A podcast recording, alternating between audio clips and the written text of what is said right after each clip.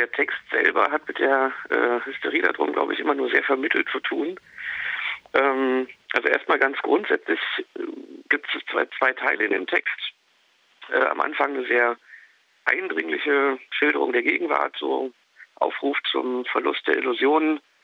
Das ist streckenweise gerade so, wenn es um Entfremdung geht, dann so ein bisschen romantisch und ist auch in Bezug auf das Zustandekommen der ganzen Scheiße sehr unscharf.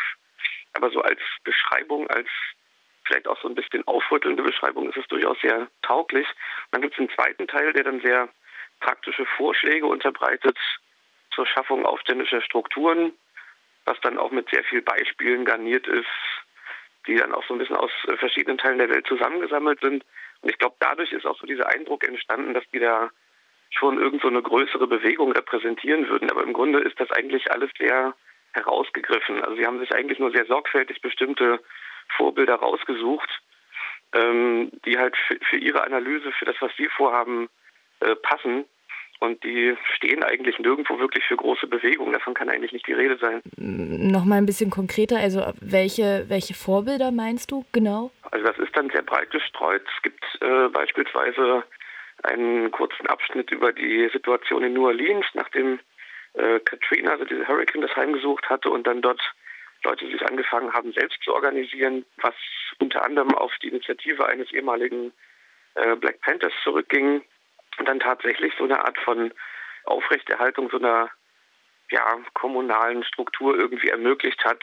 Also eine Situation, wo eigentlich die Staatsgewalt weitgehend abwesend war und die Leute da auch äh, von verschiedenen Milizen irgendwie angegriffen wurden, auch von Nazis unter Beschuss genommen wurden. Das ist so ein Beispiel. Und es wird natürlich auch immer weit in die Geschichte zurückgegangen. Also gerade der Begriff der Kommune wird schon auch äh, in Bezug auf die Pariser Kommunen verhandelt. Die Herausgeber nennen sich ja dieses, das unsichtbare Komitee und beschreiben ja auch so ein bisschen ähm, so ihre eigene Stellung ähm, in einer von ihnen so als kriegerisch wahrgenommenen Situation. Also es ist der Vorwurf ihnen daraus auch gemacht worden, dass sie sich sozusagen von dem Versuch abwenden würden, sozusagen in den bestehenden größeren Bewegungen irgendwas auszurichten und sich stattdessen eher so verschwörerisch zu organisieren. Das ist auch nicht ganz verkehrt.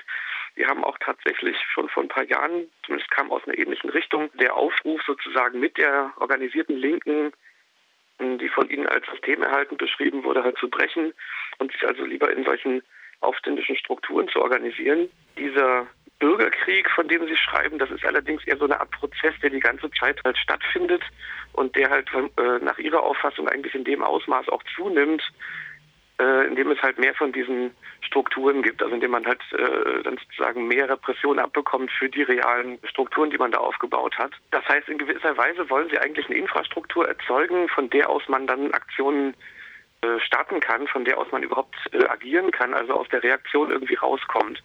Das hat natürlich allerdings auch sehr klare Vorbedingungen, wann sowas überhaupt bloß geht. Also es hängt auch immer davon ab, zu wie viel Reaktion man immer gerade gezwungen ist in Deutschland, um jetzt nochmal auf die Rezeption von dem, vom kommenden Aufstand ähm, zurückzukommen, ähm, gab es ja so einiges. Kannst du so ein paar der Positionen, die es gab, erklären?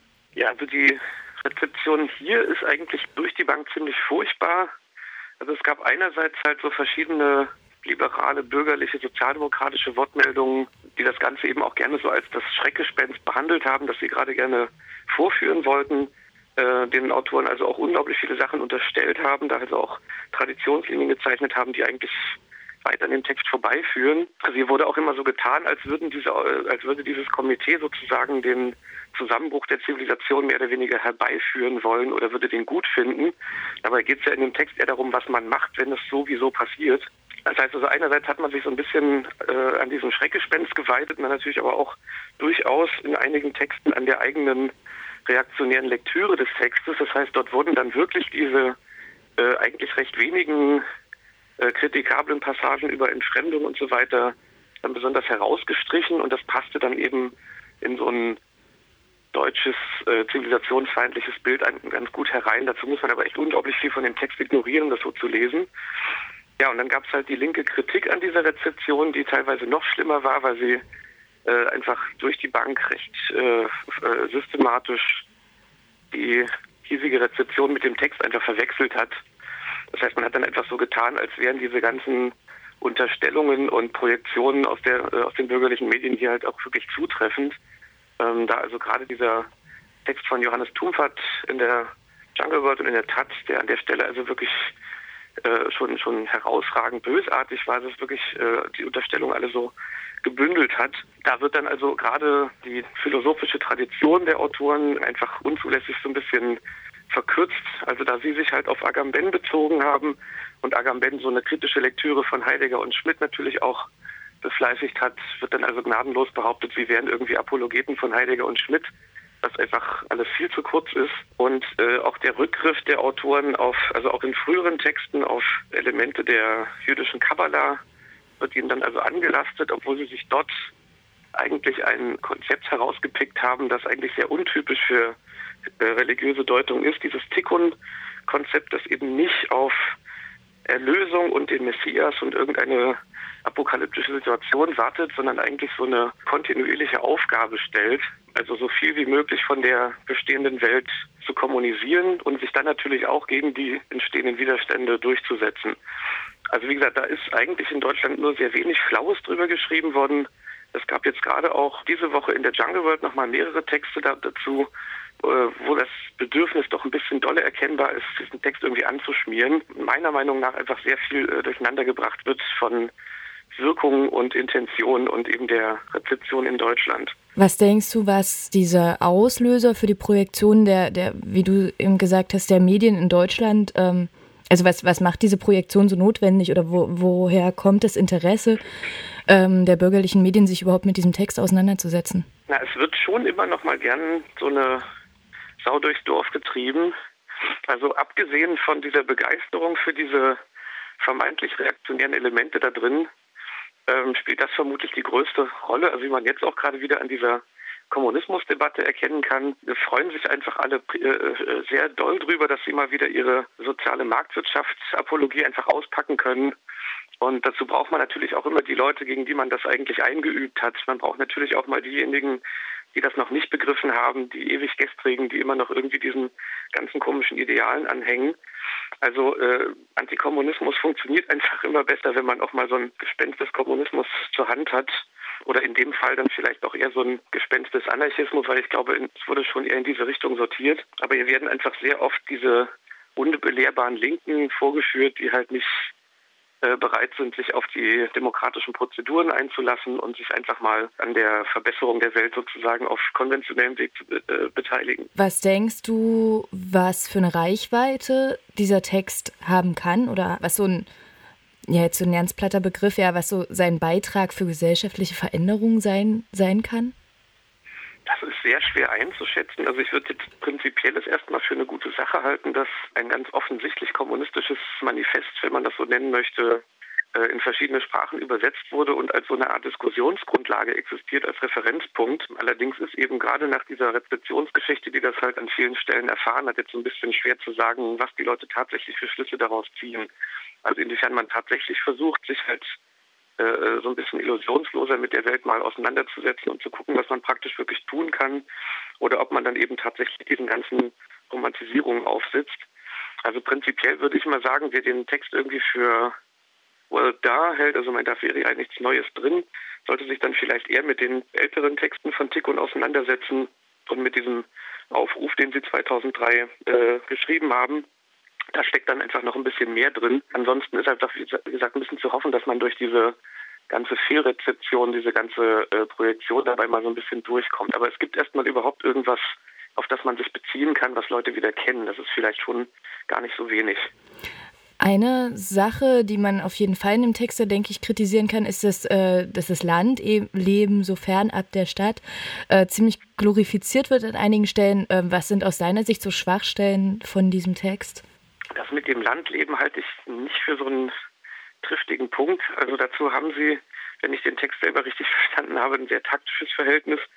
Das heißt, es geht eigentlich darum, dass Sie sich eben auf eine schwere Auseinandersetzung mit der Staatsgewalt vorbereiten, die vielleicht auch eine Weile dauert und irgendwie sehr viele Leute umfasst und diese Idee sozusagen nicht nur in der Stadt, sondern auch außerhalb der Städte ähm, eine Infrastruktur zu haben, auf die man sich zurückziehen kann, wo man halt in gewisser Weise ein bisschen unabhängig ist und äh, sich vielleicht auch einfach äh, selbst versorgen kann in irgendeinem Ausmaß. Das ist nicht ihr Zukunftskonzept. Es geht nicht darum, dass die ganze Gesellschaft irgendwann wieder so aussieht, dass wir alle auf irgendwelchen Landkommunen in der Ackerfurche rumkrauchen, sondern das ist einfach eine taktische Idee als Übergang, wie man sozusagen sich vorübergehend auch schon unabhängige Strukturen schaffen kann. Also ich glaube, das ist gar nicht so ein romantisierendes äh, Element daran.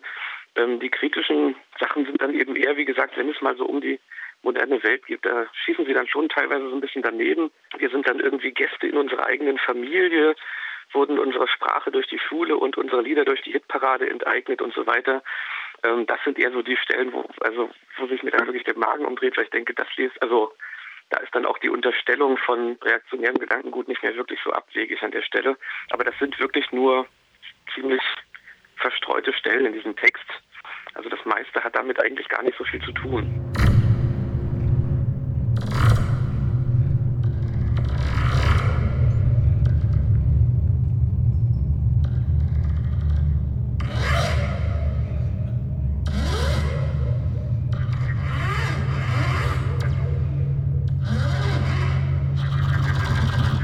gab eben auch durchaus den gar nicht uninteressanten Hinweis darauf, dass äh, im kommenden Aufstand einerseits eben von reaktionären Bewegungen auf der Welt eigentlich kaum die Rede ist, wobei man irgendwie annehmen kann, dass den Autoren sowas prinzipiell schon klar ist, dass es das gibt, dass sie sich bloß selber dafür nicht verantwortlich sehen, weil sie halt was was eigenes vorhaben. Und da ist ihnen einfach auch so ein bisschen äh, der Vorwurf gemacht worden, dass sie das einerseits verharmlosen, aber auch so ein bisschen möglicherweise sogar zum Vorbild nehmen. Also weil sie zum Beispiel äh, schreiben, dass die äh, äh, islamischen Parteien unter anderem dort stark sind, wo sie eben als Wohlfahrtsorganisationen auftreten und entsprechend eben in Lehrstellen, die der Staat lässt, äh vordringen.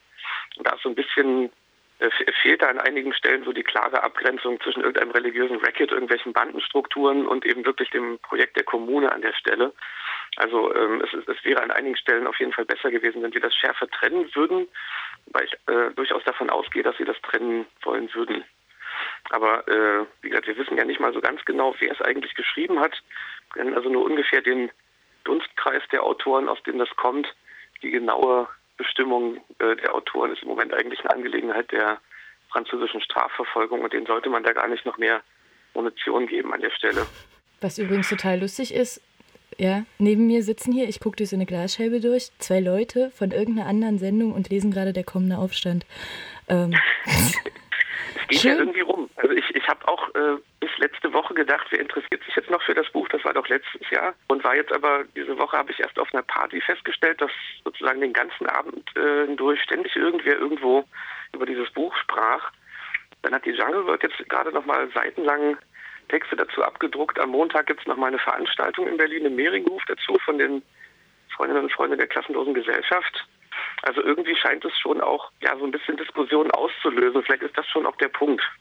Und wenn sich nur einfach alle die ganze Zeit versuchen, äh, darüber aufzuregen, warum sich alle anderen darüber aufregen. Wenn du jetzt, ja, so ganz fiktiv, da irgendwas in diesem Ding dran verändern könntest, um es vielleicht zu was anderem machen, äh, äh, zu was anderem zu machen, als äh, alle regen sich drüber auf, dass wie sich andere Leute drüber aufregen.